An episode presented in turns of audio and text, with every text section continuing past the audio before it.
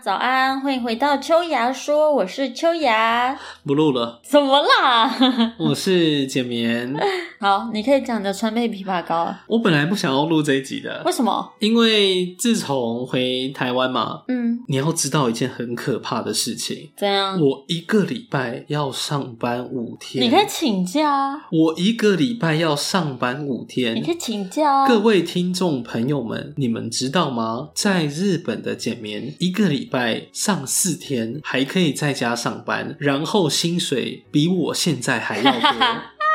没办法嘛，自己是台湾嘛。我没事回，开始有点后悔了。我回台湾受罪哦。哎、真的啊、你在就是很多国家做跟台湾一样的工作，薪水都比较高啊，而且民生用品的价格其实差不多，不会落差太大。虽然说，呃，每一个国家它的税算法不一样，嗯也许它要投入，你会会被抽比较多税，投入在公共建设上。可是以我去日本的那种经验来看，我是很享受的。嗯吗？对，所以那个我还是回日本吧。嗯我现在就要开始买机票，然后找工作。欸认真哎，我真的觉得很多国家都比台湾好，就是在经济方面啊。我很希望，因为最近有看到台湾的新闻，它有在推周休三日。三日嗯那因为其实以前在我们父母辈的年代，它是周休一日。嗯，对，然后当时是只有礼拜日放假，然后我们接下来是周休二日，维持了很长一段时间，所以其实我是有认真期待这一块。可是我很好奇，假设周休三日，月薪怎么算？维持现状吗？如果维持现状，就代表一件事情。你看，原本是五天，变成你上班四天，老板要付你一样的薪水，这个薪资涨幅是百分之二十趴，欸这比过往什么你的那个最低时薪啊，一百六十五调到一百六十七，再调到一百六十八，不是这种一块钱、两块钱、三块钱的事、欸那就是它成本提二十趴，哎，直接涨二十趴，哎。没有啊，就代表说我们至今为止浪费了多少时间在工作上。这个是这是一个问题啊，但是我自己会觉得，我刚刚讲的那个问题会比较，就是会有比较大的反扑吗？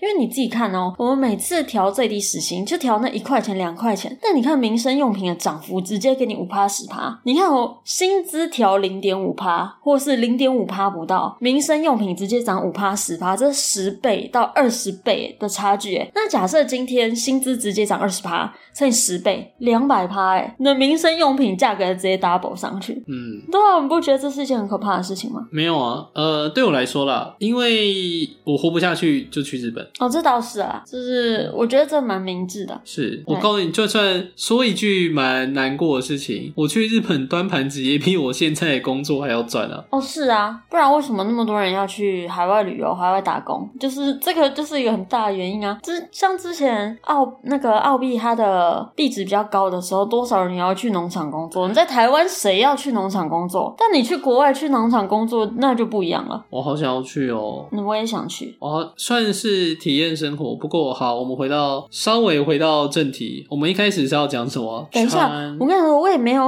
我我不是站在就是不要周休三日的那一边。我觉得周休三日还不错，重点是感觉就大家在吵要多休一天之余，好像没有思考过其他的事情。我觉得这是一个我比较匪夷所思的地方，也没有任何人在讨论关于薪资的部分，那以及关于民生用品的涨幅等等的，完全没有人提到这些。大家一味完讲全没有，其实不是完全没有，而是他们只能一次专注在某一件事情。可是这些东西是环环相扣的、啊，我知道是环环相扣，但是你不能够，你这个感觉就很像是你总统，然后你要跟大家讲事情的时候，你希望所有人都能够面面俱到，本来就不可能。你应该说，你这样的想法很适合去做议你需要告诉。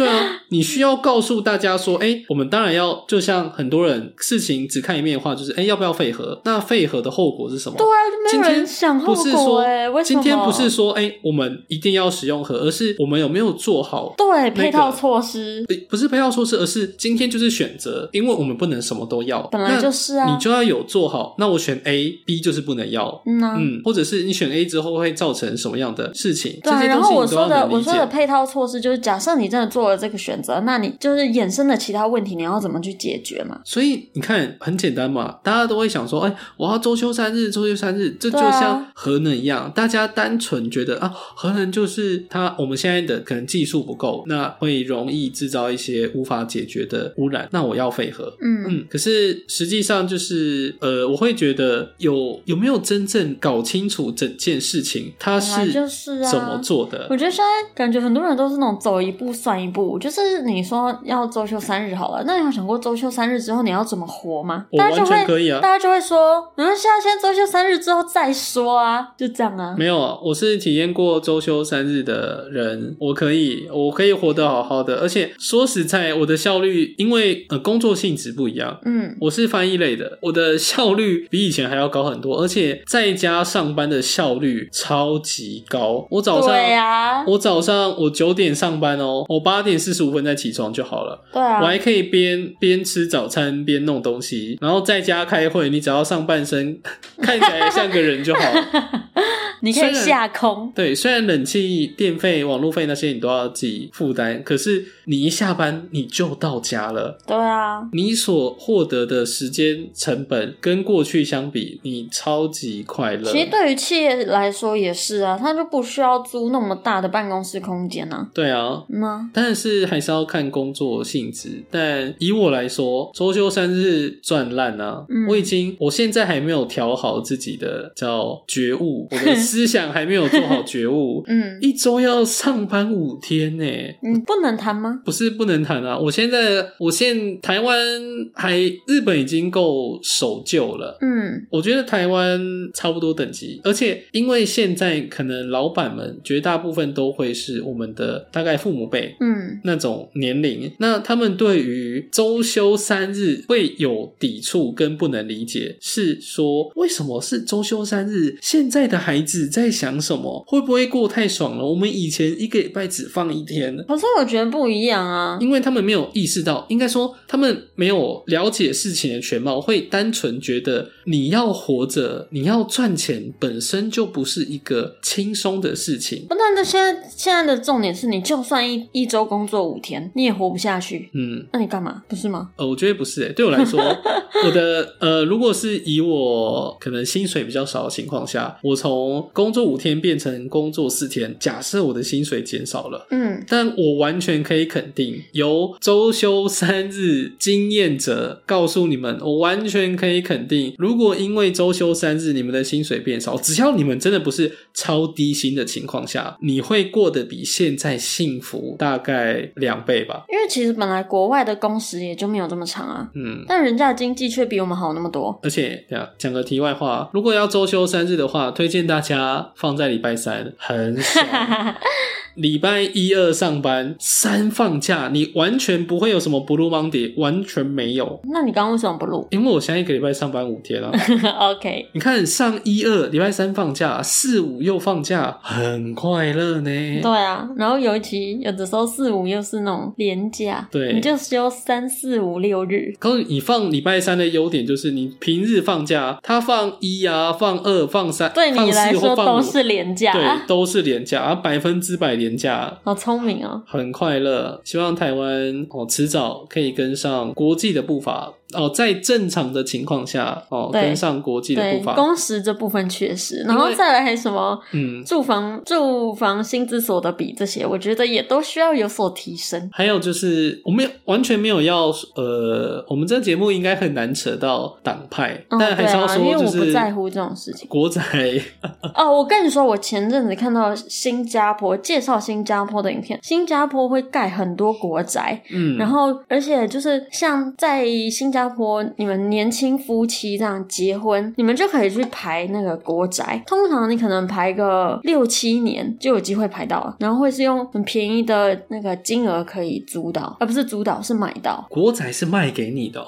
嗯，只是他们比较不一样啊，因为新加坡他们这一块好像也是说你是买九十九年的使用期限。哦，可是他们的价格就会很低，等于是说，基本上你只要能够抽到，然后住进去，你就不用担心住房子子的问题。然后你可能因为像那时候我看到 YouTube 影片是，他就是在路上随机访问一些年那个新加坡的年轻人，可能看起来就二十几岁哦，然后三十岁那种，那就问他说：“哎，所以你在新加坡有房吗？”基本上大家都说有。好可怕哦。对，就是大家都是不用为了居住而担心的。嗯，就是本来就应该做到这种程度啊。然后我妈因为她是香港人，她一直说香港很多国宅。她来到台湾之后，一直不明白为什么台湾好像都没有在盖国宅。因为我妈已经来台湾已经差不呃就是二十几年，可能快三十年了，但她就是很问号。然后她还有很问号一件事情，因为就是台湾垃圾车不是会放那个给爱丽丝吗？噔噔噔噔噔噔噔噔噔噔噔，等一下那个，Podcast 有版权问题吗？没有没有没有。好的，然后，但是在香港呢是冰淇淋车，是哦。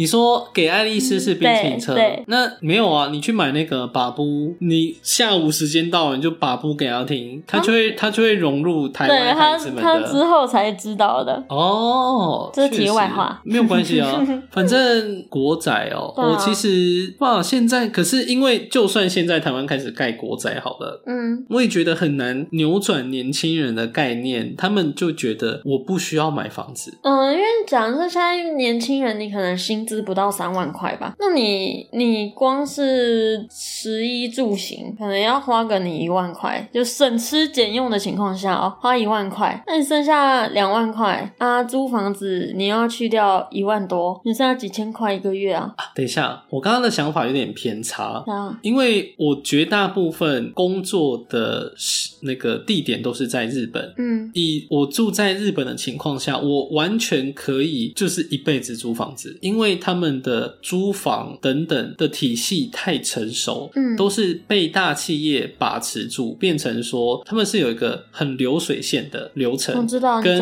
他们盖出来的东西就有不是说多好，但最起码品质保证。哇？然后你什么东西坏了，就直接请维修公司过来帮你看。嗯，那在我突然又想了一下，如果我现在是住在台湾的话，我能不能租房一辈子？我有点突然没这么自信。吧，因为假设现在普遍年轻人普遍要低薪的情况下，你一个月拿三万块，就像我刚刚说的，你省吃俭用一一个月大不了存五千块，然后存多久啊？你你要几岁退休？等下你七十岁退休，然后你活到可能八十岁好了，你这十年一百二十个月，你每一年你每个月要再缴假设一万五的房租，把通膨什么都不考虑进去，你要存多久？可以存到你这十年退休之后的房租？就是就是我觉得大家也没有思考过这个问题啊，大家买不起房就想说，那我就租房将就，那未来呢？以后怎么办？不是不是，你不能够这么讲，嗯，因为还能怎么做？对对对，所以我是我的意思就是，大家已经陷入这种就是没办法，就得过且过，只能走一步算一步这种状态啊。呃，我觉得这件事情，如果你要找，我不会说怪这个字，但不会是年轻人要负责，我知道啊，我没有说是年轻人要负责啊。因为整个环境的造就。对啊，对啊，这他整个环境的问题啊，对政府的问题啊。嗯，那刚刚好了，因为其实明年就，我记得没记没记错的话，明年就是要总统大选了。但有总统能改变这件事吗？我觉得不是，而是因为总统大选毕竟是那个每四年，然后全台湾人民都会很关注跟热衷这件这这这件事嘛。嗯那我觉得真的会想要借这个机会跟大家讲说，不要像日本年轻人一样，让因为日本年轻人他们很有名的就是不关心政治，嗯台湾比他们好很多很多，但还不够。我指的还不够是，你们有去住，你们有去听过自己的选区的议员，可能去立法院开会，嗯，他们做了什么事情？他们在叫选举之前承诺的事做完多少？或者是你关你可能在新闻上看到的一些什么法案啊、条文啊，他们是站在哪一边的？就你们可能也要稍微只要花一点点的时间去关心一下说比如说你当初投他可能是说，比如说废核好了，你当初投他是为了废核，结果在环境的各种议题上，他完全都是持反对票的话，那你下次是否还要投他？我觉得你们最少要做到这样的程度。可是因为大部分人都都是看谁比较会造势吧，谁比较会造势，谁比较会作秀。其实没有那么多人真正在乎，就是这些人到底做了什么。所以我觉得在任何的行业领域其实都一样。但我觉得，如果今天这个频道能够让一两个人哦，就意识到这件事情，因为我觉得台湾的年轻人很聪明啊，嗯，是啊，对，然后在最起码比日本还有救。嗯，嗯，因为日本真的是各哦，台湾也是各种夸张。突然觉得得讲到一半很心虚。不过最近会开始，因为毕竟网络非常的发达，那一定会有一些 YouTuber 或者是各种新闻媒体，他们会有很多的影片。嗯，大家完全可以去稍微用一点脑思考，他们释出的情报有是否正确，然后谁在带风向等等。然后是啊嗯，哎、那个什么，我虽然平常不太关注这些事情，但是在选前，因为不是假设选总统之前，他们都会有一些证件发表会嘛，是的。这种我就会去看诶、我也会，呃，你们选举公报一定要好好看哦。嗯，我我们家是，我我会是会拿着选举公报朗读给我爸妈听。太夸张了吧？我就会直接朗读说，告诉你们，你们要我投给他的话，我会生气哦。就嗯他们的、哦他们的证件上面写着我是圈圈学校毕业，就这样。哎、对，这种我也打死不投啊，我就会想说，他们是来来干嘛的？来玩的啊、嗯 来当炮灰的哦、这笔钱怎么不给我啊？啊看得很心痛欸。有些人写的超随便的、那那那个整个大栏位就五行结束，而且有啊，之前好像有看到那个 QR code，我有小惊艳一下，蛮聪明的。嗯，蛮聪明的。嗯然后那，字写一堆，然后超小的，我也不想看。希望他们可以再好好考虑一下，好不好？对，然后也不要再派宣传车。宣传车，日本的哦，我之前开台的时候有跟我的观众讲，日本他们会说，比如说一号秋雅，哎，支持学校，应该说让营养午餐变得更加营养。一号秋雅支持这项，会推动呃这件事情。就是讲政策啦，对，台湾没在跟你讲政策的一号秋雅，一号秋雅在地生根，台湾孩子需要你的支持，支持秋雅就是支持圈圈党。对，就很白痴啊，然后又吵，没讲话没重点。我有一次有气到，大家不要学，气到，因为我礼拜六在睡觉，我们家住在深山呢，然嗯后他车子开进来耶，嗯然后早上九点又把我吵醒，嗯，我就跑到楼顶朝底下扔东西，真的假的？啊，真的。太夸张了吧真？的，但我没有，我没有扔什么很可怕的东西，不用紧张。哦但我不会说我扔了什么 为什么？啊，为什么？啊，就是谁都有年轻气盛的过去，我们就只要讲说我有做过一件比较夸张的事情，对，嗯就是这样子，没有找到他那。你真的比我还夸张哎！我以前很很，我现在很有尝试，完全都是 献祭过去的自己。嗯，，对我以前，与其说尝试吗？我有尝试，可是我不在乎，你以前的尝试不是那个尝试吧？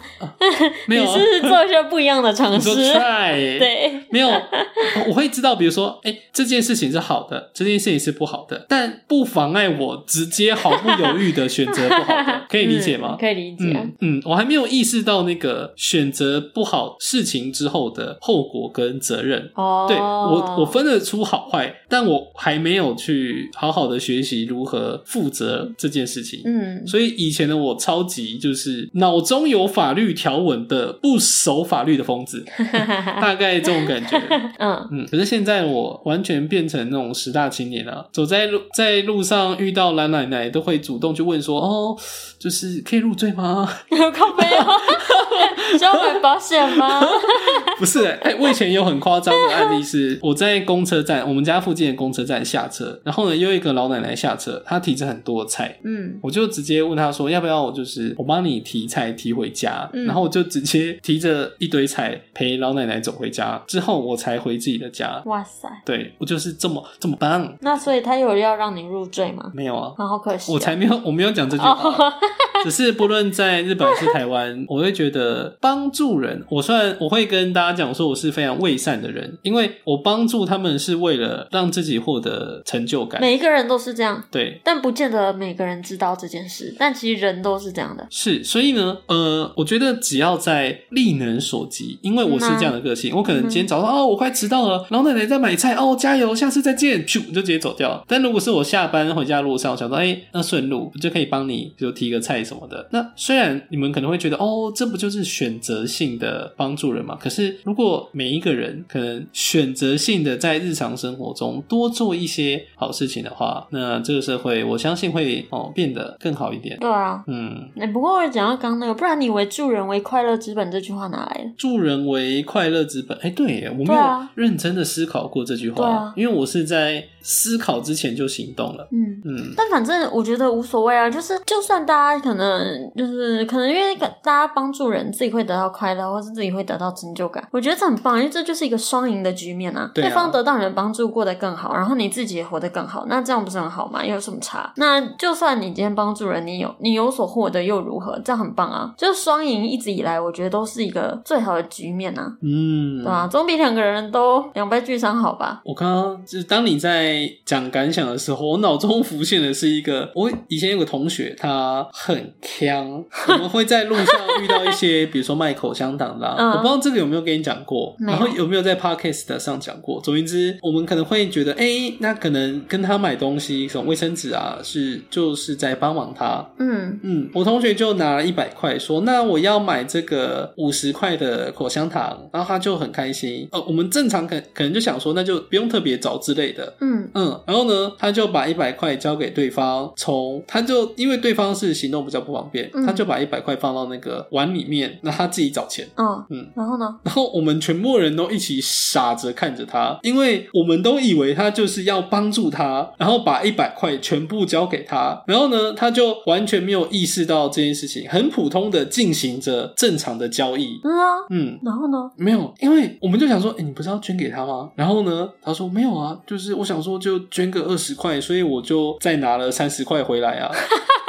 是这样，是这所以样。他有拿口香糖吗？他有他有买口香糖，然后他也有想要帮助他有捐，可是他没有想要捐五十块，他想说那我就帮助个二十块吧。可是那不是卖五十块吗？对，没有，他给他一百块。嗯对，然后呢，口香糖五十块嘛，嗯然后呢，他想说捐二十块，所以是七十、哦他给一百块，30对，他就自己找了三十块。这件事情我笑了超级久没有什，么问题，不是没吗？没有什么问题，但因为他没有，也不算，我想一下应该要怎么讲哦，他是自己内心的小剧场，嗯，他没有告诉对面，他就给了一百块，然后拿了三十块就走了。我们当下所有人都搞不清楚是什么状况，因为口香糖五十块，你也不是找五十块，你却只拿了三十块。嗯，嗯，然后在对方什么话都没有说的时候呢，他就自己蹲下来开始找钱。嗯啊。我们就觉得蛮，可是如果是我，我也会这样做哎、嘿，因为我不觉得就是假设你应该要讲吧，比如说，哦哦，五十块买你的口香糖，然后呢，我想说，那就是多给二十块。那我会跟他，我会跟他就是给他一百块，跟他说我买口香糖，然后找三十就好。我会跟跟他讲这个，就我就会说找三十就好，这样，然后我就自己拿。嗯因为我就会觉得很多时候大家会觉得你今天帮助对方的话，就是大家心里就会有一把尺，就是可能对方比你低，然后你比较高。嗯我觉得很多时候都会有这种状况发生，尤其是遇到一些可能真的行动不便啊，或者什么时候，就是大家会下意识觉得他们是弱势，嗯但其实他们也不见得希望别人把他们当弱势看，因为毕竟他们假设就算在路上卖口香糖还是什么，他们也是自食其力啊。当然，那有什么就是谁比谁弱之这个吗？没有啊，所以我自己都会，我自己都会提醒自己，就可能遇到这类的事情或这类的对象，也都尽量把他们当一般人看。嗯，对，就不会让他们感受到说有有什么额外的同情还是什么，因为我觉得不太需要，他们就跟一般人一样，对。对啊，像所以我会我之前我会做跟那个人一样的事情，但他没有讲这点，我真的笑很久哎。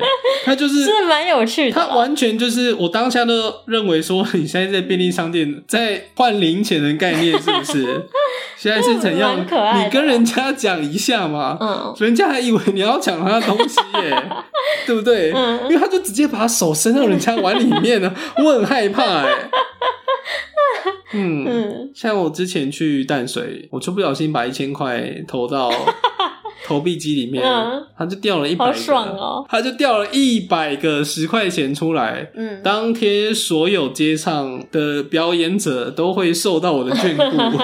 嗯，嗯，如果我遇到不错的表演者，我也我也会投钱的。我们家我妈都会给我钱，说：“哎、他唱的不错，那你就把这个钱给他。”嗯嗯我觉得这样很不错，因为我也有遇过，就是有认识的，可能我有认识一些妈妈，他们是假设小孩，因为有时候公园不是都会有一些表演嘛，然后小孩就会觉得，哎、这个这个哥哥或这个姐姐表演好厉害，想要投钱，然后就去跟妈妈讲，然后妈妈就说什么，为什么要我要为什么要给你钱，让你这样投给人家？那谁要投钱给我？哎、我完全哎、我一直以为你要讲的是另外一种哎、我目前遇过的都是哎、这个哥哥姐姐表演好不错，我可以投钱给他吗？嗯我遇过所有的家长都是非常的欣喜，觉得自己的孩子在好像在没有看到他的时候，居然就长大了的这样的一个表现吗？嗯哼哼然后就哦，对对，我们应该要给他钱。我完全没有看过你这种的、我有看过啊，而且还不止一个哎、他他其实我接在公当下蛮开场合还蛮大没有没有没有，他就是就是公开场合，但因为小孩子会跑来跑去，所以可能嗯表演者也不是在旁边而已。嗯，但就是小孩从远处看完表演跑回来，哦跟妈妈讲这样子，然后妈妈就这样回他。哎、这蛮其实这个会很影响小孩未来对钱的价值观哦。我会觉得说一定会有更好的说法。肯定有啊，就是嗯我我自己会觉得，而且因为像十块、二十块，就是这种真的只是铜板零钱的话，我觉得是可以给的。因为像这种会很影响小孩的价金金钱价值观，是因为这样他从小就有一种很匮乏的感觉。那这个匮乏感会就埋在他的心底，然后小时候发生的事是会埋在心底的。他长大就一直带着对金钱的这个匮乏感。那如果你一直有这个对金钱的匮乏感，你未来是没有办法赚到什么钱的。所以我现在没有赚到什么钱，就是因为我小时候没有零用钱，对吧？如果你小时候有因为没有零用钱，然后羡慕别人有零用钱，你觉得你要买什么都买不到，才会有那个匮乏感。但你说你又说你没有要买的东西，所以你应该还好啊。没有没有，我告诉你，我从小就没有零用钱，我很羡慕人家有零用钱，我还跟我爸妈说，人家做家事都有零用钱，然后我妈都说，那我不觉得做家事要给零用钱没。有，总而言之，当然，我妈就说这是你的家，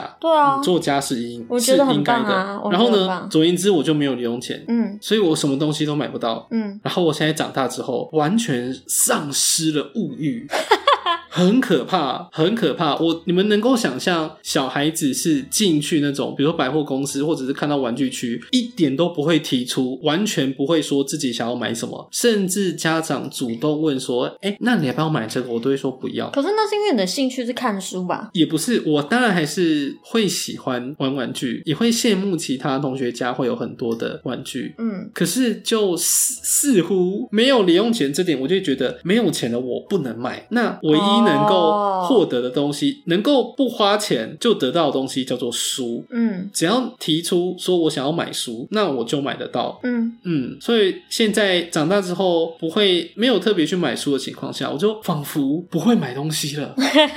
对，可是这样没有匮乏感哎、没有，我只是随便掰一下，啊？什么意思？就是稍微把自己讲的很可怜，但是实际上没有这种困扰。那所以就没有匮乏感，因为本身我们家的物欲似乎都还蛮低的，就会变成我只要维持一个还活着的状态就好了。嗯，嗯，那就你本来就没有想要这些东西，那就还好啊。对我还蛮讶异的。我觉得比较难教的是那种小孩子会想要很多东西，但作为父母，你又必须要跟他们讲金钱价值观。我自己会觉得，哇，这种感觉就会很难教。你必须要让他感觉他是丰富的，你又不能让他感觉到匮乏，但你又不能纵容他。我就觉得这太难了吧？以我单纯以我的经验，我爸妈就会说你不需要这个玩具，嗯，可是我觉得你需要书。就转移他的焦点是吗？因为好像我外婆可能就会觉得说啊，玩具而已就买给他，嗯，但我爸妈都会很认真的说，没有，他其实可能不太需要这个玩具。他会跟你解释讲分析是不是？也不到分析，他就会说：“哦不然呢你看你买了玩具，但可能呃，根据过往的啊，对他有分析，根据过往的经验，你可能玩一下就没有。那我觉得这很不错啊。嗯，然后我们也有发现说，哎，你可能比如说你玩积木的时候会玩的很快乐，是你会做很多的组装跟尝试，嗯跟一般你看旁边的机器人，你就是这样咻咻咻飞来飞去没了。这很但是你看你看，我给你买积木的话，哇，你可以组什么，想要组什么都可以。但现在你除了积木之外，还有个更棒更棒的选择，就是选择买这本书。这很聪明哎，我觉得这很棒啊他还。说，嗯，而且说你买这本书送录音带，你晚上睡觉的时候就可以听。嗯，我觉得这是一个蛮好的方十式，几二十次，对啊你想要听几次，买下去之后就免听钱。到爽。然后就好像从很小的时候就被扎根。我告诉你，玩具是不会买的，但旁边的书可以。然后就会变成，如果我今天想要东西的话的选择只剩书，但又刚刚好，也可能因为这样子被培养出，哎，书真的是蛮好看的，因为他们很好啊。他们挑的我都觉得很好。嗯，嗯，就他们会就是跟你讲道理，就是不是说那种落落长，然后没有重点的道理，而是真真切切跟你讲一些嗯有用的东西，让你可以明白，然后并且看似有的选择，但其实没得选择。不过你觉得你有所选择，对，我觉得这很棒。要。对，我也觉得这很重要。但很多的父母都不是说不跟小孩子解释，但我现在看到都是这无理取闹不不还蛮多的，或者是嗯，我觉得作为小孩无理取闹无可避免吧，毕竟他们心智就是没有来听我，我爸妈都说我一次都没有在，那你就你比较奇怪啊，没有我比较优秀。哦。他们都说，我就不会吵着说，哦，我要买这个玩具。Never 我觉得要看啦，要看个性啊。有些小朋友就是比较欢呐、嗯对啊，就就比较欢的感觉，父母要教就比较累嘛，嗯，对啊，啊，我好棒，真的。嗯他们以前都会夸奖我，嗯现在也会夸奖我。嗯，我现在还会回家叫他们夸奖我。你看，你看旁边那个小孩，以前的我多好带，多好教。嗯你说八点半起床，我八点半噗的就弹起来，不用人家叫。嗯他们说哦，很乖。我爸今天教我怎么开电脑，好棒哦，超级生气。好棒啊！他居然教我开电脑，哇，他是在侮辱我吗？嗯好，就是这样。我们今天讲到这边了。，OK，好，感谢大家的收听，我是简眠，我是秋雅，大家大家拜拜。拜